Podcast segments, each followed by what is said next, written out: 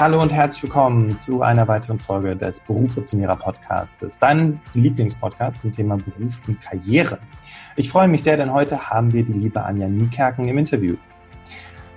In dieser Folge geht es um Erste Hilfe gegen Arbeitsübelkeit. Und äh, die Anja Niekerken durfte ich vor ein paar Wochen bei einem Event kennenlernen, einer guten Bekannten, nämlich der Tanja Peters. Die hatte nämlich eine Show für Persönlichkeitsentwicklung auf die Beine gestellt. An dieser Stelle liebe Grüße an die Tanja. Ähm, die Anja hat aus ihrem neuen Buch Montags muss ich immer kotzen vorgelesen und meine Freundin und ich konnten uns vor Lachen kaum auf den Stühlen halten, was der Grund war, warum ich sie unbedingt als Interviewgast für euch gewinnen wollte.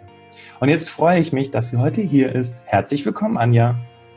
Ja, vielen Dank, Bastian, für die, für die Einladung. Ich freue mich voll. Bin sehr ja. gespannt auf das Interview. Ja, klasse. Ich freue mich auch. Ähm, ich sitze hier echt wie so ein Schneekönig, nur am Strahlen. Ich hoffe, man kann das sehen. ähm, Anja, lass uns doch gleich mal einsteigen, damit die äh, Zuschauerinnen, Hörerinnen und so weiter wirklich mal einen Einblick bekommen, okay, wie hat denn das Ganze bei Anja angefangen? Mhm. Mhm. Ähm, lass uns doch mal in deine Kindheit zurückgehen. Kannst du dich noch daran erinnern, was du als Kind mal werden wolltest? Ja, klar, Tierärztin. Tierärztin. Ähm, ja, klar. Also erster, erster Berufswunsch äh, war auf jeden Fall Tierärztin. Ähm, als Kind fand ich das immer toll. Wir hatten auch, also wir hatten irgendwann einen Hund und na, den habe ich immer verarztet. Der arme Hund musste echt leiden. Der war gar nicht krank, ne? Äh, meistens nicht, aber hatte immer verbundene Füße, Beine. den Kopf habe ich ihm auch mal verbunden. Also äh, Tierärztin war auf jeden Fall äh, was, woran ich mich erinnern kann. Als ich ganz, ganz klein war, so im Kindergarten, wollte ich auch mal Pirat werden. Das fand ich auch ganz toll. Da habe ich äh, einen Film, irgendeinen Piratenfilm gesehen. Ich meine, es war der rote Korsar, so ein mm. ganz alter Schinken mit Burt Lancaster. In den war ich furchtbar verliebt im Kindergarten. Und äh, ich dachte mir, so Piratenbraut wäre auch eine tolle Sache. Da sind die Jobchancen äh, gerade nicht so gut. Ich glaube, die haben auch Fachkräftemangel, die Piraten. Ne? äh, ich muss ganz ehrlich gestehen, ich habe mich dann, hab diesen, äh, diesen Wunsch dann nicht weiterverfolgt und mich da dann auch nicht weiter informiert. Auch über die Ausbildung war ich mir da, also ich bin mir nicht sicher, was man als Ausbildung mitbringen muss. Vielleicht sogar ein Studium heutzutage, man weiß es nicht. Äh, äh, wer weiß, also so, man kann ja in allem heute einen Bachelor machen. Also äh, Bachelor of Piracy, das hört sich geil an. Ja, auch. Ähm, ja, wie ging es denn dann weiter? Also Pirat ist es nicht geworden, dann Tierärztin. Äh, wie ging Auch nicht. Weiter? Mhm. Ja, ich habe tatsächlich ähm, damals, als ich Abitur gemacht habe, ähm, war es tatsächlich so, dass man noch äh, einen Test machen musste, für, äh, um in ein Medizinstudium zu kommen. Den habe ich auch gemacht. Und ich war auch gar nicht so schlecht. Ich habe das dann aber gar nicht weiterverfolgt. Ich kann dir nicht sagen, warum. Ich habe gleich nach dem Abitur erstmal Fremdsprachenschule gemacht. Ich habe Fremdsprachensekretärin ursprünglich, also als allererstes gelernt, war aber nur ein Jahr diese Schule. Okay. Habe dann in der Werbeagentur als Assistentin gearbeitet, auch nur zehn Monate und habe dann angefangen, äh, Kommunikationsdesign und Kommunikationswissenschaften zu studieren. Und das war, äh, der, das war so der Anfang. Habe in der Werbeagentur tatsächlich danach angefangen als Texter und Konzeptioner und habe aber gleich äh, erklärungsbedürftige Produkte gemacht, also für Finanzdienstleistungen, für ITler. Und über diese Finanzdienstleistungsprodukte bin ich dann in die Finanzdienstleistung gerutscht. Und da habe ich dann, ähm, ist dann mein, mein Karriereweg sozusagen hat, hat begonnen. Ich habe dann, ähm, war eine Zeit lang auch in einer großen Bank und ähm, bin da als Führungskraft ausgebildet worden. Und zum Schluss war ich im Krisenmanagement. Also Krise ist ja in der Bank immer. Das war ein verhältnismäßig sicherer Job und hatte in der Hochzeit hatte ich äh, zwölf persönlich haftende Geschäftsführungen äh, für GmbH und KKGs, die wurden abgewickelt. Ja, und das war dann so mein Job, ne, diese, diese Finanzvehikel abzuwickeln. Das habe ich also, ganz am Schluss gemacht. Also ein ganz wilder Lebenslauf. ja, ja, total krass. Also wenn man mal ja. wirklich anguckt, wo es angefangen hat als, als Fremdsprachensekretärin ja. und schlussendlich, und das ist vielleicht auch für diejenigen, die hier zuhören und denken, oh, ich bin ja nur Fremdsprachensekretär oder Sekretärin. Ja. Es kann noch weitergehen, ne?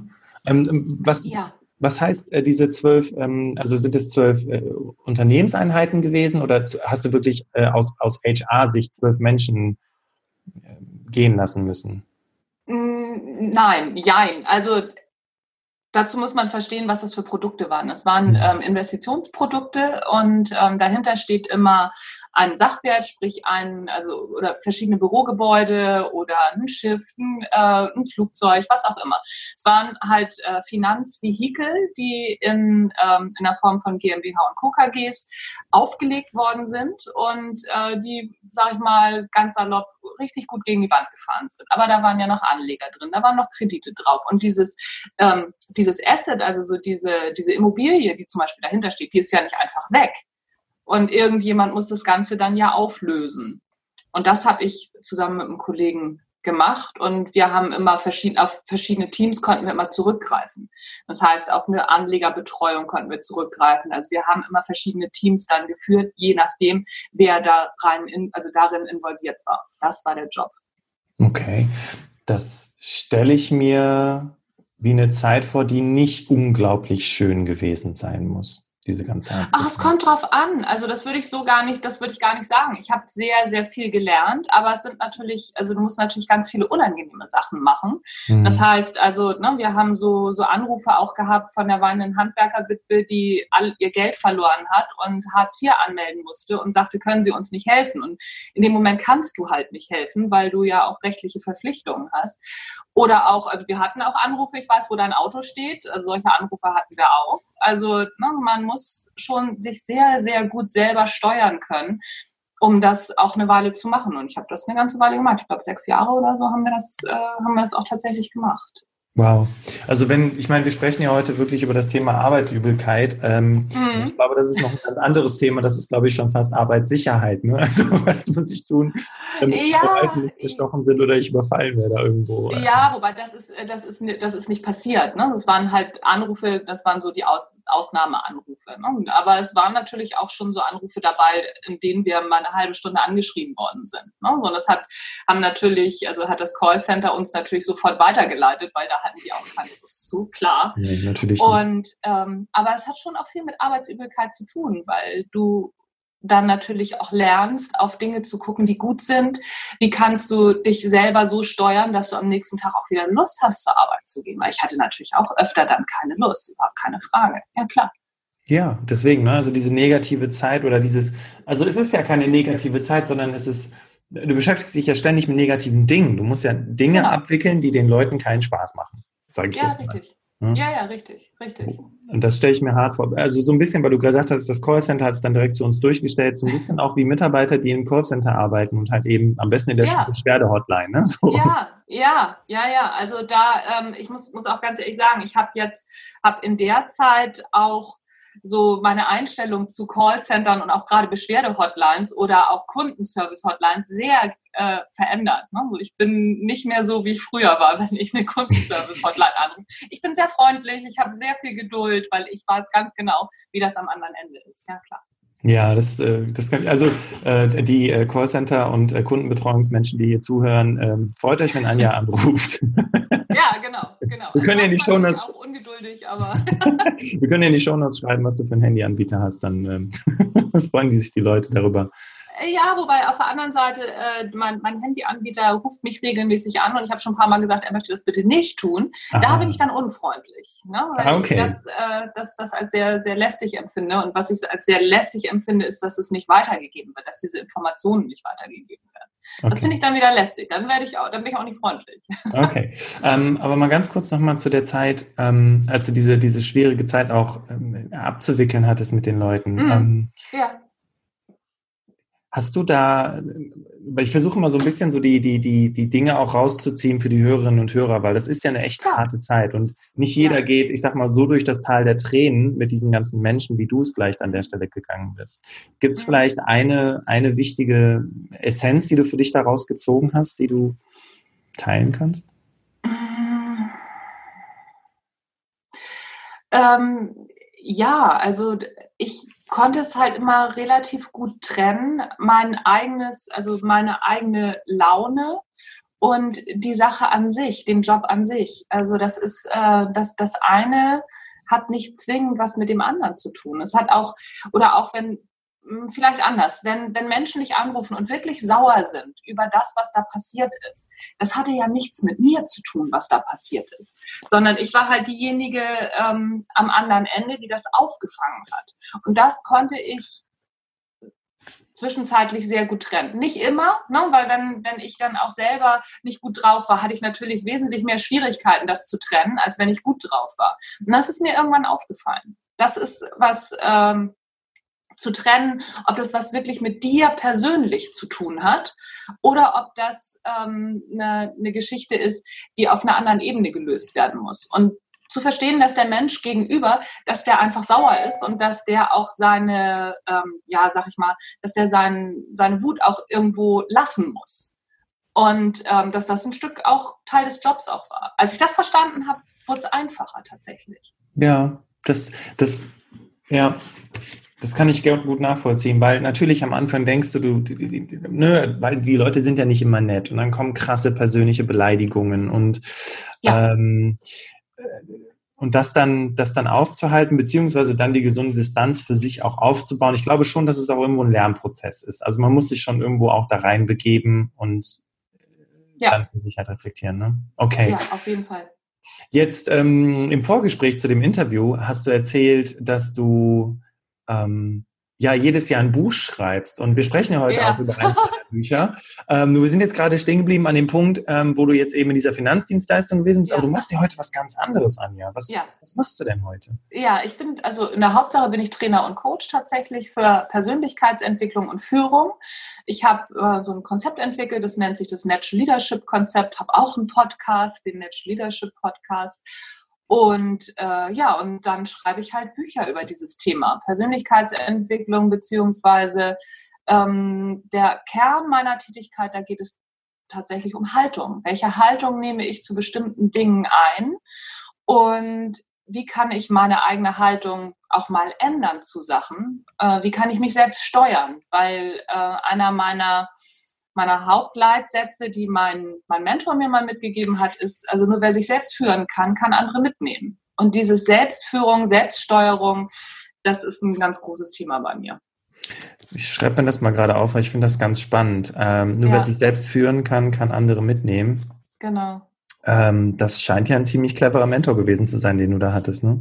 Ja, war er. Oder ist er auch immer noch. Also ja. okay. Fall. Magst du uns dazu kurz was zu erzählen? Also nicht jeder hat ja einen ja. Mentor. Viele kennen ja dieses Prinzip des Mentors gar nicht.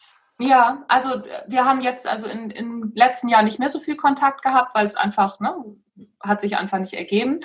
Ähm, ich habe irgendwann mal in meiner, äh, in meiner Laufbahn ein sehr, sehr gutes Seminar besucht, Führungs also zur Führungskraftentwicklung sozusagen. Das konnte ich mir selber aussuchen. Und das hat mich so nachhaltig beeindruckt, dass ich irgendwann ähm, überlegt habe, als ich selber in diese Richtung gehen wollte, ähm, den einfach nochmal anzurufen, eben genau diesen Trainer, bei dem ich dieses Seminar gemacht habe.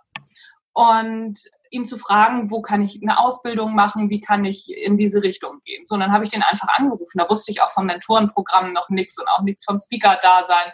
Ich war da sehr, äh, war sehr unbeleckt, was das anbelangt. Ich habe den einfach angerufen und habe ihn gefragt, ähm, wie ich, ne, wie, wie ich Trainer werden kann, was ich machen soll. Und dann hat er gesagt, so ja, du kannst auch einfach, äh, kennst das Seminar ja, dann, dann komm doch einfach beim nächsten Mal mal mit und dann guckst du dir das an und ich erzähle dir da ein paar Sachen zu.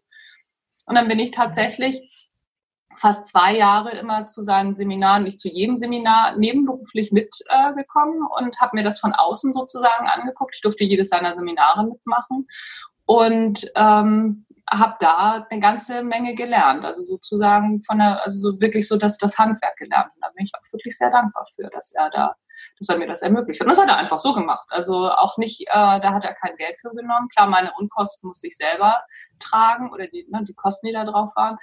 Aber er hat halt einfach gesagt, ja klar, mach mal. Also finde ich gut, macht mir Spaß.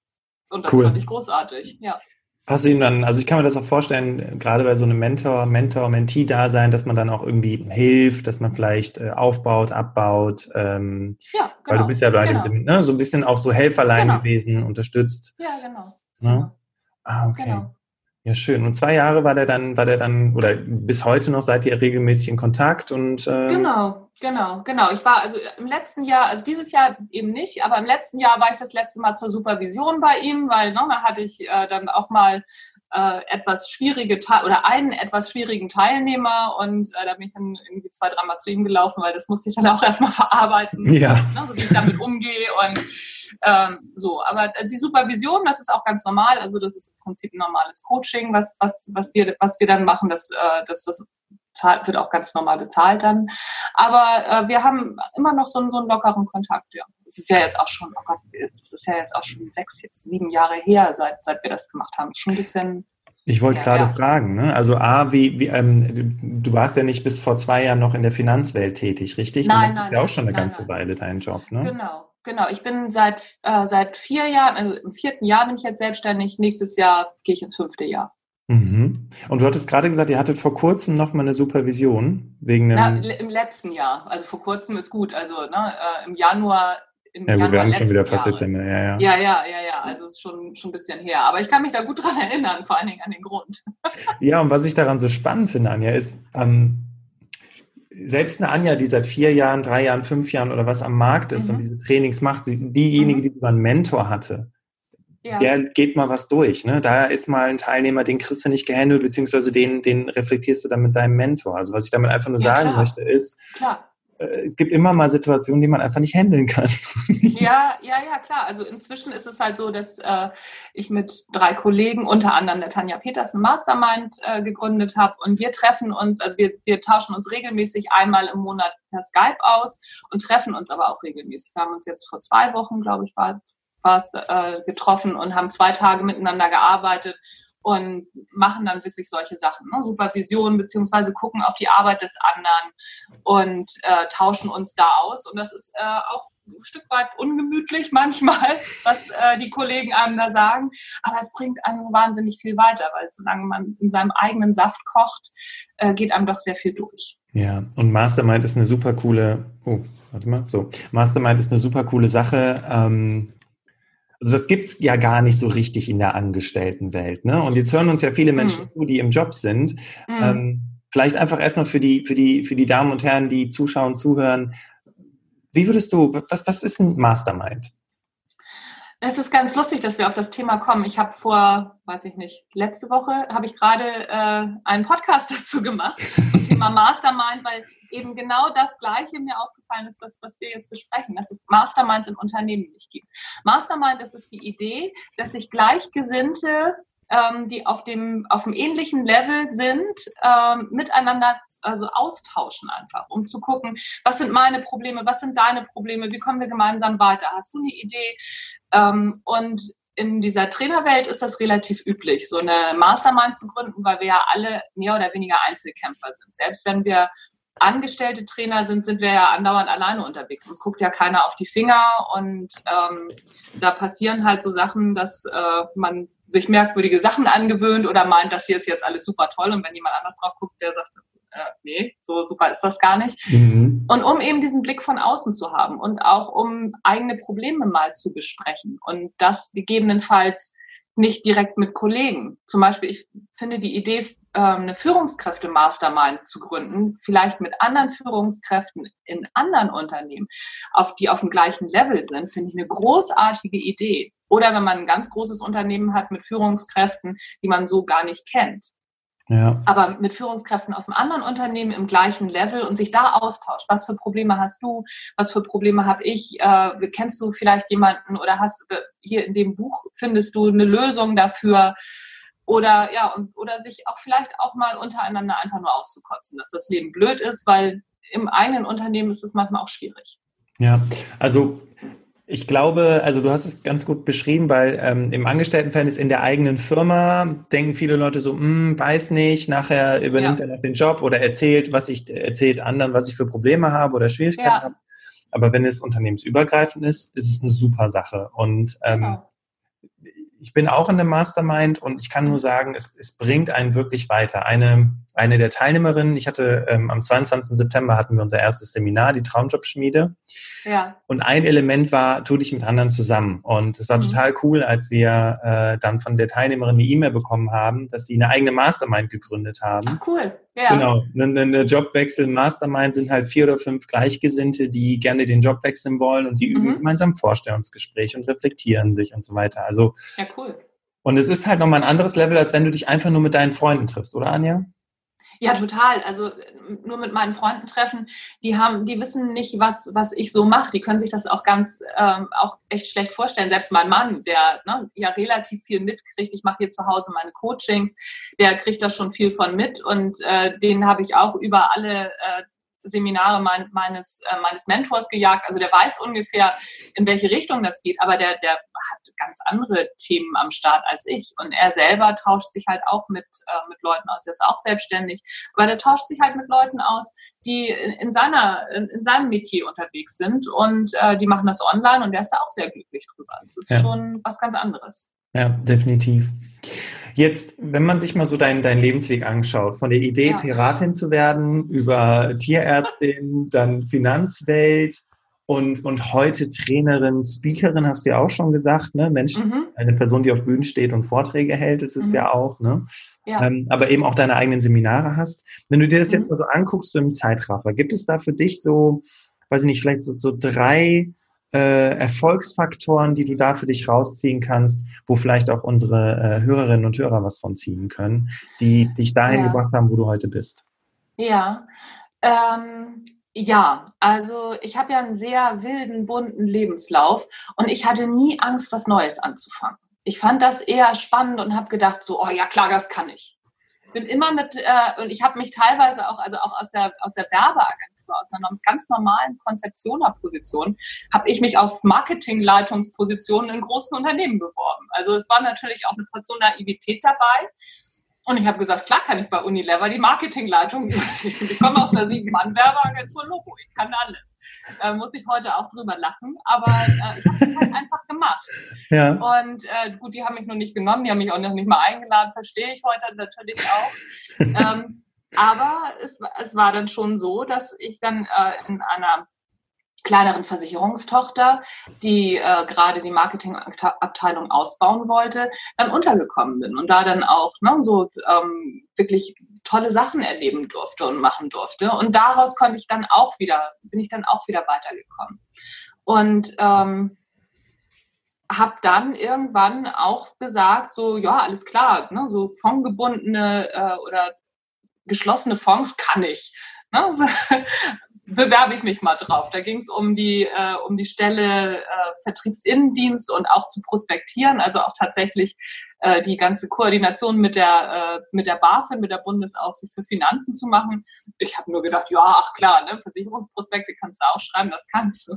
Was dahinter hing, habe ich äh, habe ich mir nicht wirklich klar gemacht und ich habe die ersten drei Monate in dem Job gedacht, ich muss sterben. Also, ja.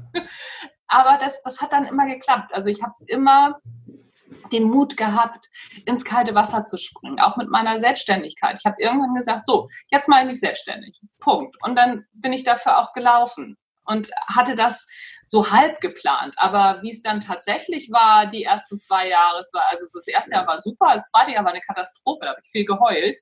Mach mir keine und, Angst. äh, ja, aber es, es, war halt bei mir auch so. Es war diese, diese Naivität war zum einen vielleicht ein bisschen blöd, aber zum anderen hat sie mir immer sehr, sehr geholfen, es dann zu tun. Und es ist immer was Gutes dabei rausgekommen. Immer. Und das ist, glaube ich, ganz wichtig. Ja, also ähm, ich hatte es erst in, in die typische Negativformulierung, ne, keine Angst, was Neues anzufangen, und daraus habe ich jetzt gemacht, Mut ins kalte Wasser zu springen. Ja, auf jeden Fall. Genau. Ne, so, so da als genau. der Erfolgsfaktor. Und es ist ja total schräg. Ich meine, wenn, wenn du dir mal die Leute im Job anschaust und mit denen darüber sprichst, so möchtest du dich denn mehr hinbewerben und die sind dann vielleicht, weiß ich nicht, Projektmanager und wollen dann Teamleiter werden. Aber sowas total ja. beklopptes wie, weiß ich nicht, Director, was weiß ich, sich einfach darauf ja. zu bewerben, einfach mal auszuprobieren.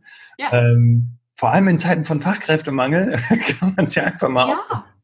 Ja, und es ist ja, also es, es hat ja auch nicht viel Arbeit gemacht. Ne? Also so, ich habe meine, meine Bewerbungsunterlagen angepasst und habe die immer per PDF dann rausge, rausgehauen. Also das war, das war ja jetzt nicht, nicht viel Arbeit. Ich habe bestimmt, um eine neue Stelle zu bekommen, habe ich 50 Bewerbungen rausgehauen. Natürlich waren davon 20 irgendwie, äh, ich glaube, ja, auf eine Vorstandsstelle habe ich mich, glaube ich, noch nicht, hatte ich mich, glaube ich, nicht beworben, aber so kurz drunter. Also ich war immer so, ach ja, Mensch, klingt gut, da habe ich Bock drauf, mache ich, äh, bewerbe ich mich drauf.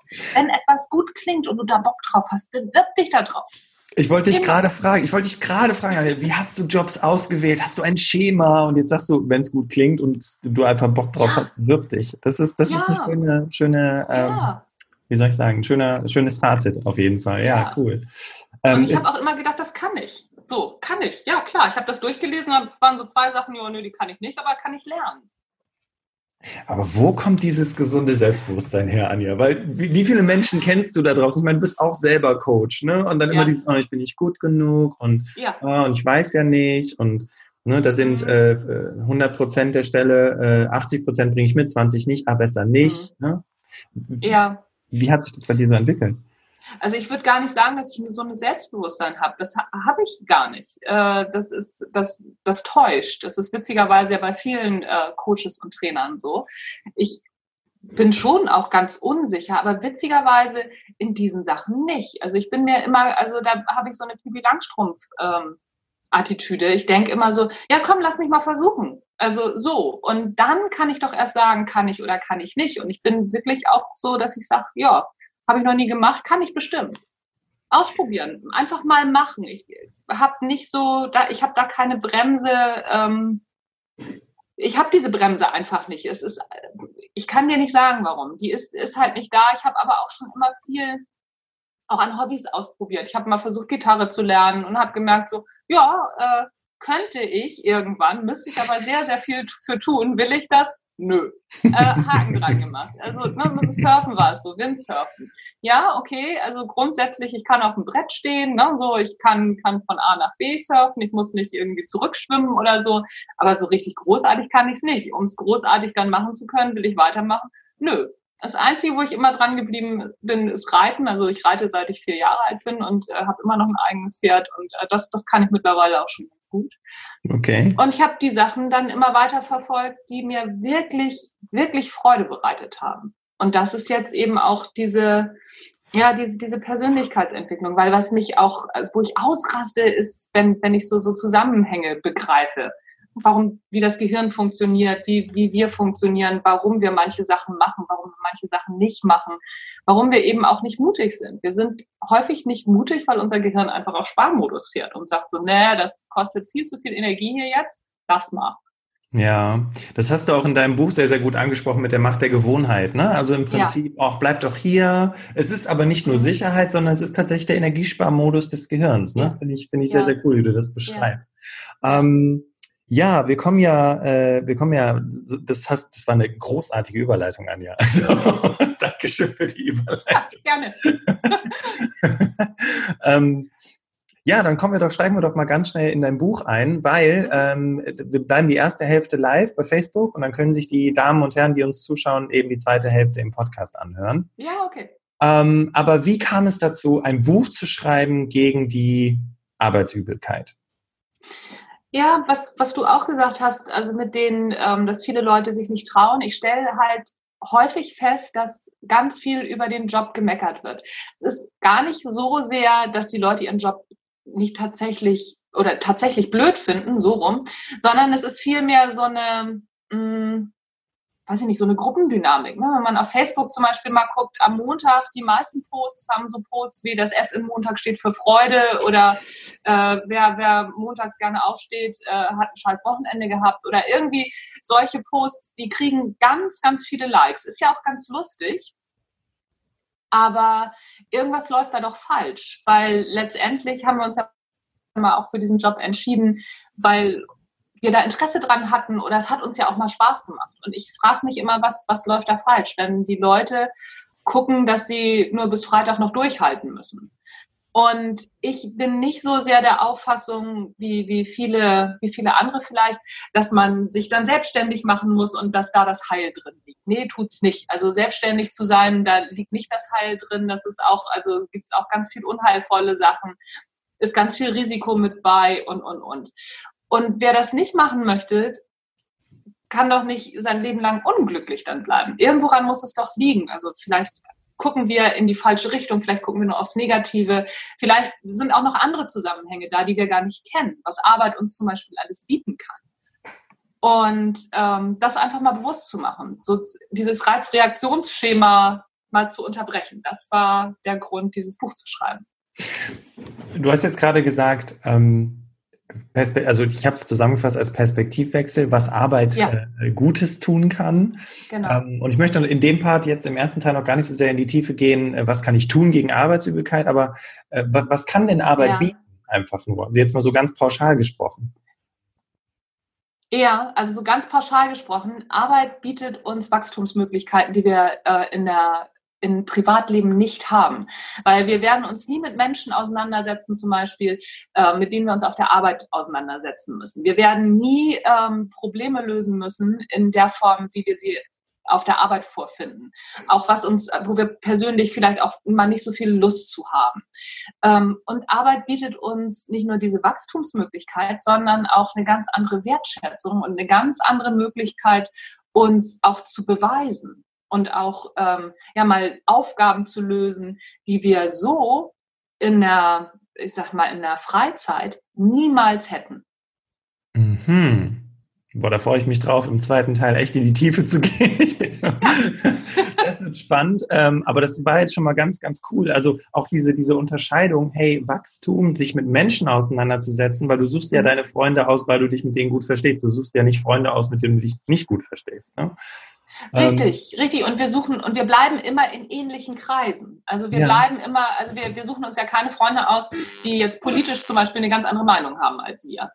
Äh, na, das machen wir ja nicht. Oder wir suchen uns auch keine Freunde aus, die, die, die so ganz andere Sachen machen als wir. Also das, auch das machen wir nicht. Ne? So, die einen ähnlichen Lebensstil haben. Wir bewegen uns in, in ähnlichen Kreisen. Klar, ganz normal. Und das müssen wir in der Arbeit halt durchbrechen. Und das ist eine ganz spannende Möglichkeit, Neues zu erfahren. Weil Neues erfahren wir in unserem Freundeskreis in der Regel leider nicht.